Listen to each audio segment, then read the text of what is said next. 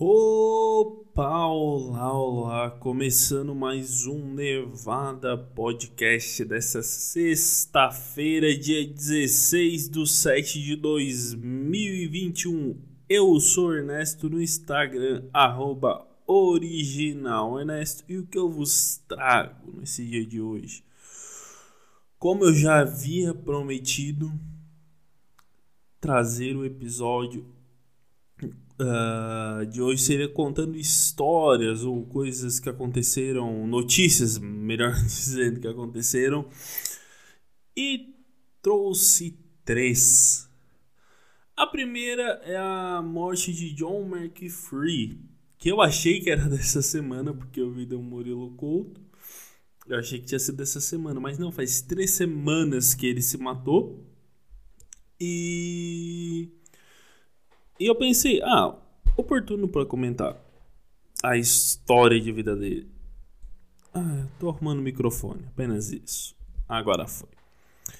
E basicamente, quem é John McFree? Cara, John McFree é um gênio, ou foi um gênio, melhor dizendo. O rosto dele, cara, é um rosto. Como é que eu vou dizer? Um rosto muito conhecido, assim. Tu já provavelmente já viu o rosto dele em algum lugar porque é um rosto conhecido americano, basicamente isso. Só que, tipo, de um gênio ele virou um puta loucão. Porque a notícia é a seguinte, notícia do G1. John McFree, criador do antivírus McFree, é encontrado morto em prisão de Barcelona. Tá. Aqui. o cacete. A, a notícia começa contando que quem foi ele, basicamente, enfim. Mas o que, que basicamente aconteceu neste fato? Quem era John McFree? O que houve com John McFree? E onde foi John McFree? Basicamente é o seguinte: ele nasceu na Inglaterra mas o pai dele, a mãe dele é britânica e o pai dele é americano. E ele desde pequeno ele já era um gênio. Ele é formado em matemática, cara. Matemática, velho. Ele não só é formado, ele tem um doutorado em matemática. Tu sabe o que, que é um, um um louco ter um doutorado, porque ele virou um louco. Basicamente foi assim, ele fez o ele se formou em matemática pela pela uma, por uma universidade dos Estados Unidos e e ele começou a ele se formou em matemática em sei lá que ano e ele começou a trabalhar como programador. E ele foi programador da NASA. Sim, ele era programador da NASA quando o homem foi para a Lua. Eu não sei se ele trabalhou nisso especificamente, mas ele era programador nessa época da NASA. E por que eu enfatizo que ele é um louco? Calma que eu já, já vou te explicar. Aí depois ele trabalhou na Xerox, sim, a Xerox, que não é Xerox, é Xerox, o, o termo correto de se pronunciar a palavra é Xerox. Mas como a gente está no Brasil, a gente fala Xerox. E é assim que a gente fala. E nos anos 80, sim, nos anos 80, mais especificamente em 87. Ele fez o antivírus McFree, que é o primeiro antivírus gratuito, assim, foi o, se não é o primeiro antivírus, acho que é o primeiro antivírus que foi foi feito os computadores. Mas, cara, que é uma, uma pergunta. Como que é ter vírus na década de 80? que tipo de vírus que tinha na década de 80. Que era, sei lá, AIDS, um vírus da época. Cara, vírus de computador na década de 80, cara. É pra fuder. Tipo, três pessoas tinham um computador nessa época e, e um tinha vírus. E os outros dois queriam se proteger, daí fizeram. Daí ele fez o antivírus para isso. Só pode ser, cara. Porque não tem o menor sentido na década de 80 ter vírus para computador. Não. É a. Cara, é uma comparação que nem, nem tem como comparar com outra coisa, assim. Porque não tem. Não tem. Não tem conexão. O que vale pensar de quando é o primeiro antivírus? Nunca me questionei sobre isso, de quando seria o primeiro antivírus. Talvez ali estaria minha resposta. Porém, não sei. Não me questionei sobre o, sobre o assunto. E nesse momento eu estou com uma raiva muito absurda do meu computador. Porque, para quem não sabe, a notícia fica na minha frente. Eu deixo o roteirinho ali do lado. E a notícia fica na minha frente. Nessa hora eu abri uma aba e tampou tudo. Mas agora voltou ao normal. Aí ele trabalhou. Em 94 ele saiu da, da McFree. E isso em 92 ela foi para bolsa de valores. Cara, tu levar uma coisa para bolsa de valores, velho. Principalmente uma coisa digital, totalmente especulatória, porque tu não, tu não tinha certeza como que ia ser em 92, cara a internet do futuro. sabia que ela ia ser o futuro? Sim, não era difícil de prever isso se tu tava no meio. Mas tu não sabia o quanto. Cara. Esse cara, ele ficou rico, saiu da McFree em 94 e vendeu as ações em 96. Daí ele ficou multimilionário. Só que ele era muito loucão, tipo, uh, mandavam e-mails para ele com problemas com o MacFree. E eram pessoas que tinham problemas e mandavam para ele o, o, o um e-mail reclamando sobre o MacFree. Cara, ele fez um vídeo com não sei quantas prostituta e ele meio fingindo que tava cheirando, cheira ou era pó aquilo no nariz dele. Bem loucão, uh, ensinando as pessoas a desinstalar o MacFree. Ele dizia: Eu não tenho mais nada a ver com essa empresa, mas devido ao número de e-mails que eu recebo, vou ensinar vocês a desinstalar essa porra. Ele fala bem assim. E cara, ele começou a se envolver com droga, com prostituta, com com assassinato, com, com um vizinho que reclamou, ele, ele supostamente o vizinho reclamou que ele estava fazendo muito barulho, ele supostamente matou esse vizinho. Não existe provas, mas supostamente ele haveria matado esse vizinho mas ele fugiu dos Estados Unidos porque ele trabalhava, ele tinha os bagulho, ele era empresário tal, normal. Só que ele falou que ele deixou de declarar imposto por oito anos.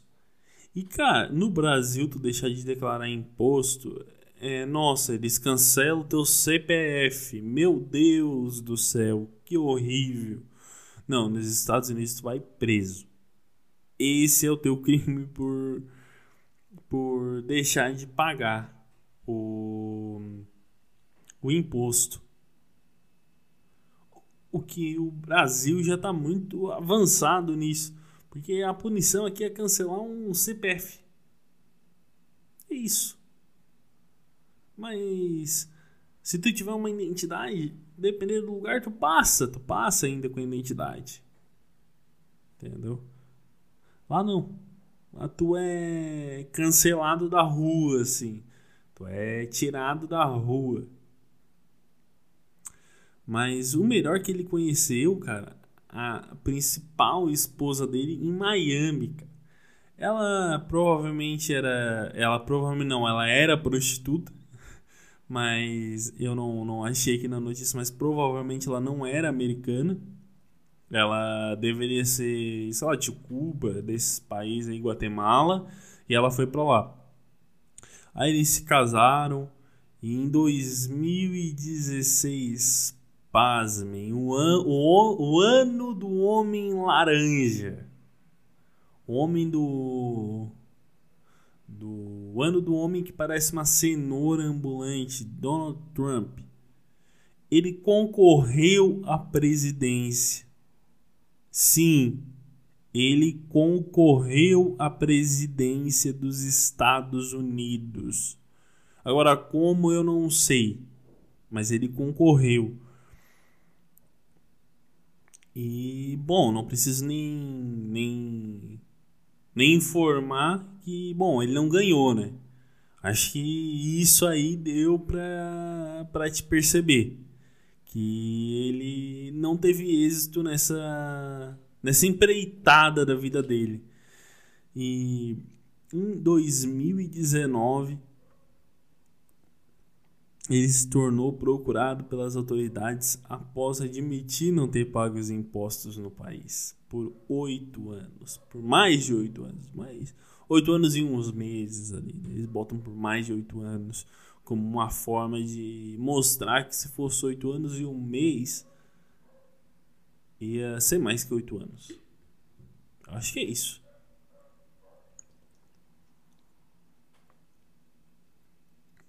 Hidratar a garganta faz bem. Muito bem. Depois ele foi para Bahamas e para Cuba. Sim, ele foi para Cuba e em Cuba ele anunciou que disputaria a eleição de 2020. Ai, ai, mas não, não chegou a concorrer. Aí em julho de 2019, ele foi visto com a mulher carregando uma. Cara, eu não sei nem que arma que é essa. É uma submetralhadora, eu acho. Talvez. Não tenho certeza. Não tenho. Parece ser pela ponta. Agora, também nunca vou saber, também não me interessa. Ah, bem que a mulher tá viva, mas a mulher não vai vir me matar assim. Porra. Ela não vai vir de onde ela tá. A cubana não vai vir. Ela parece ser cubana. Pela, pela lata dela, ela parece ser cubana. E o John McFree na foto. No mesmo mês, ele e a mulher foram presos na República Dominicana. Ai, cara, tu ser preso na República Dominicana, tu saiu dos Estados Unidos tu conseguiu ser preso na República Dominicana. Ai, ai. É, pra mim é a mesma coisa que tu sair dos Estados Unidos e ser preso no Brasil. É a mesma coisa. Só que ele tinha 80 mil dólares com ele. E, bom, ele foi liberado quatro dias depois. Só que não para por aí a história de John McFree. Ele saiu e depois ele foi para Espanha, onde ele ficou e ano passado ele foi preso na Espanha. Ele foi preso em outubro só que, abre aspas, parênteses, voltamos ao passado. Em 2012, em uma das prisões que ele teve, diversas que ele teve mais, ele vendeu os direitos da vida dele para a produção de um filme que ele vendeu para uma produtora. Então, provavelmente daqui a um tempo nós teremos um filme sobre a vida de John McFree, que seria do caralho. Ele mesmo preso conseguiu vender um filme sobre a vida dele. Que é do caralho. Um velho drogado que tem arma, casado com com uma prostituta, vendeu vendeu a vida por um filme, melhor dizendo, na melhor das colocações, você vendeu a vida por um filme, que deve ser um filme do caralho, diga-se de passagem. Mas o ele falou que se ele fosse pego pelo, pelos Estados Unidos, se ele fosse encontrado morto, melhor dizendo, não teria sido suicídio, ele teria sido morto. E foi isso que ele falou lá em 2012. Só que em outubro ele foi preso e dia 23, algum, algumas horas após ele ser confirmada a extradição dele para os Estados Unidos, ele foi encontrado morto na cela dele. A cela que ele previu que se fosse encontrado morto é porque tinham matado ele. Expliquem essa, ateus. Explica, vai. O cara falou, aí o cara é encontrado morto. Não tem que explicar. Mataram o cara, provavelmente. Não sei. Estou levantando uma hipótese. Mas que esse cara teve uma vida foda, ele teve. John McFree, um respeito eterno. Agora vamos a outra notícia.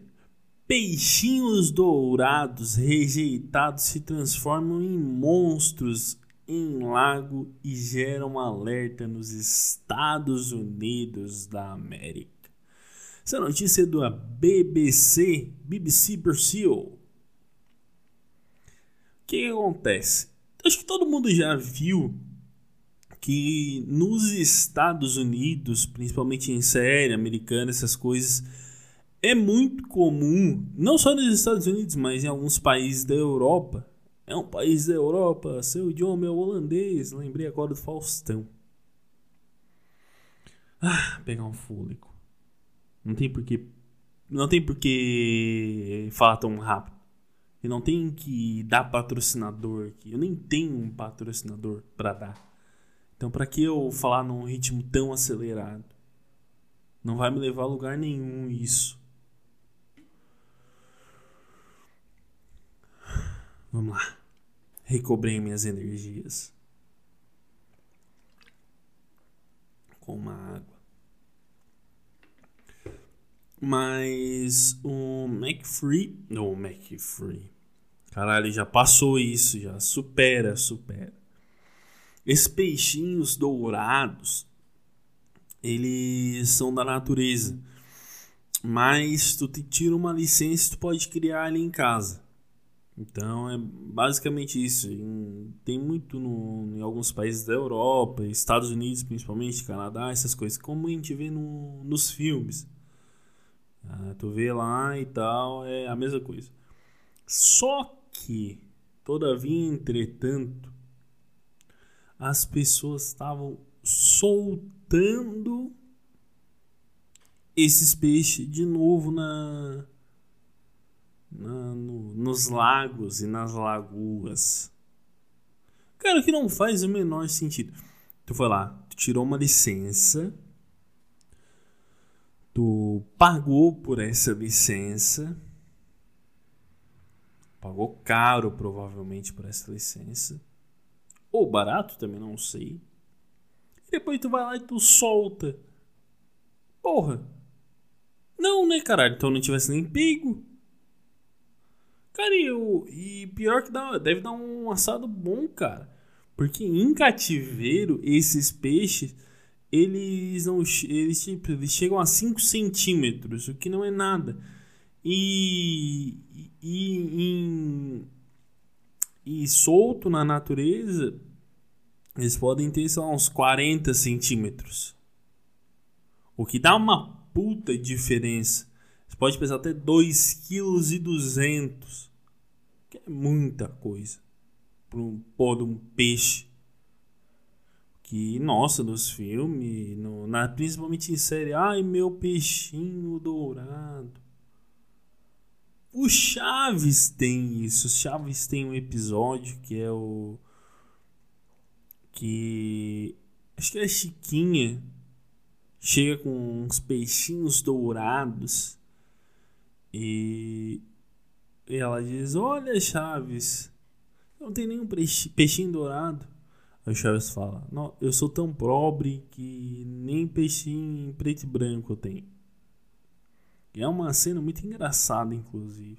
Todo mundo já deve ter visto essa, essa cena, esse, essa, essa parte do Chaves.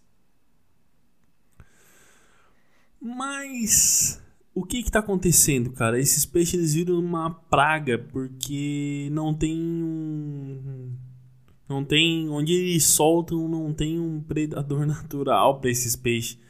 Então eles acabam com, com tudo. E tá dando um puta problema porque eles estão largando.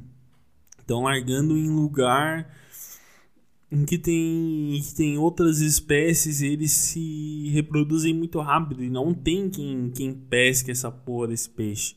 Só que agora eles já estão já estão deixando. Ó, Uma, ó, ó, grandes peixes dourados também foram encontrados na natureza no Reino Unido, não só lá, no Reino Unido.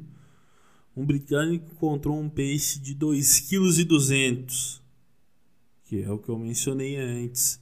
Cara, 2,2 kg para um peixe que é da natureza, aí tu tira uma licença, bota no aquário e tu larga. Não faz sentido, cara quer reflo, reflo, reflorestar. Falei certo, falei certo. Reflorestar a natureza. Não, mas não é reflorestar, porque tu vai estar tá devolvendo um animal. Não, não é reflorestar, é trazê-lo de novo, talvez. Como eu posso colocar? Agora eu fiquei na, na dúvida. Bom. Não sei. Mas enfim. Então eu vou ficar pensando. Devolver, a, devolver a fauna. Devolver a fauna. Melhor. É melhor, melhor. Devolver a fauna. É porque nos Estados Unidos, nesses outros países até tem mas especificadamente nos Estados Unidos e Canadá por ali, mas pelo menos nos Estados Unidos, não é no Canadá, não tem predador natural. É a mesma coisa que tu que tu soltar um monte de porco e não ter quem coma porco. Vai virar só porco o mundo. É isso. Isso é com esses peixes. Aí ele, ele só vira, só vira esses peixes, tá ligado? Ai, ai. Tadinho dos peixes, porque os peixes devem gostar, cara. Eles devem viver ali. E são grandes essas porra, cara. São grandes, são meio gordo, meio truncado assim. É, é bonito, é bonito até. Bem bonito, inclusive. Teria um? Depende. Teria um beta. Queria ver esse peixe esse peixe 2,2 kg contra um beta. Cara, o beta é o peixe mais brabo que existe. Tem um beta, tu já sabe que tu vai ter confusão. Porque se tu tiver um, um beta sozinho, de boa. Agora se tu tiver o beta em um aquário do lado, porque se tu tiver dois beta no mesmo aquário, um, só deixa de noite, de manhã só aparece um. Uh, se tiver outro aquário, botar o beta vai ficar meio brigando assim. Daí solta esse 2,2 kg, bota junto com o beta para te ver. Ah, tu vai ver. O beta vai dar conta. O beta, rapaz, é o peixe. É o peixe mais brigador do, do oceano. Vai por mim. Mas vamos à terceira e última notícia. Terceira e última notícia. Bati no microfone aqui. Totalmente cabaço agora. Clássico chapéu de Napoleão Bonaparte será leiloado em setembro. Sim, senhoras e senhores. Um chapéu de Napoleão Bonaparte. Mas calma que não é bem isso. Que, que já já já já eu já te explico. Avaliado entre 400 e 600 mil euros, ou seja, muitos milhões de reais, o acessório pode ter pode. Olha só, pode. Na notícia tá o quê? Clássico chapéu de Napoleão Bonaparte. Bonaparte. Agora tá pode. A ah, pode ser que seja dele. Porra, né? Cara, quem é que vai pagar uma paulada pra pode? Ah, é a mesma coisa que eu chamar uma uma agulha para jantar. Ah, pode ser que tu vai comer ela, hein? Ah, é a mesma coisa. Aí, aí eu saio eu não como. Só me fudi. É a mesma coisa que o chapéu do Napoleão. Tu sai, tu compra e não é dele. Depois descobre, bah, cara. É de outro cara lá em. Que, que tava passando um dia lá e disseram que era dele. O que, que o cara vai fazer, cara? Tá ligado? Não tem o que fazer. Por isso que o pode não, não, não é válido. Tem que ser. Tá, mas pode ter sido usado pelo imperador durante a Batalha de Friedland em 1807. Essa é a batalha contra a Rússia, se eu não estou enganado. Uh, ó, em maio desse ano fez 200 anos que ele morreu, que Napoleão morreu. Em homenagem a essa data, a famosa Stroy Sockboard, sei lá como é que falam isso, que é o que? É uma empresa de, de leilão, eles são leiloeiros dos Estados Unidos. Não, perdão, da, da Europa. Errei já, tô, tô com os Estados Unidos na cabeça. Irá colocar o característico chapéu de feltro. Aqui já fala que é do imperador. Que, que, que já fala do imperador francês em leilão. Segundo a própria casa de leilão. O anúncio foi feito nesta quinta-feira, ou seja, ontem através das redes sociais. Estima-se que no leilão o chapéu será arrematado por algum lance entre 400 e 600 mil euros, coisa de muitos milhões de reais. É isso. De acordo com a casa de leilões, o valor justifica pela possibilidade do chapéu ter sido usado. Cara, tu vai comprar a possibilidade, cara. Porra convida um monte de mulher para sair, tu vai ter a mesma possibilidade de transar com cada uma. Não faz sentido isso. Não faz o menor sentido. Ah, não, tá comprando a possibilidade, hein? É a mesma coisa que tu ir, ir no mercado e tu comprar a possibilidade de um saco de arroz. Mas pode vir vento, pode ser vento. Mas tu compra a possibilidade de ser um saco de arroz. É a mesma coisa que ele usou em meados de 1807 na vitória contra a Rússia. O acessório também pode ter sido usado pelo imperador durante assinado, a assinatura do Tratado de Paz de Tilsit, no auge das conquistas napoleônicas. Então, se tu tiver 600 mil euros ou 400, se for um leilãozinho menos acirrado, um leilão mais barato, tu pode, tu pode comprar. Que pode ser que seja, hein? Pode ser que seja. E, e se não for, mas tu vai ter a sensação que ah, poderia ter sido. Tu vai comprar uma sensação. Já parou pra pensar que tá comprando a sensação do negócio?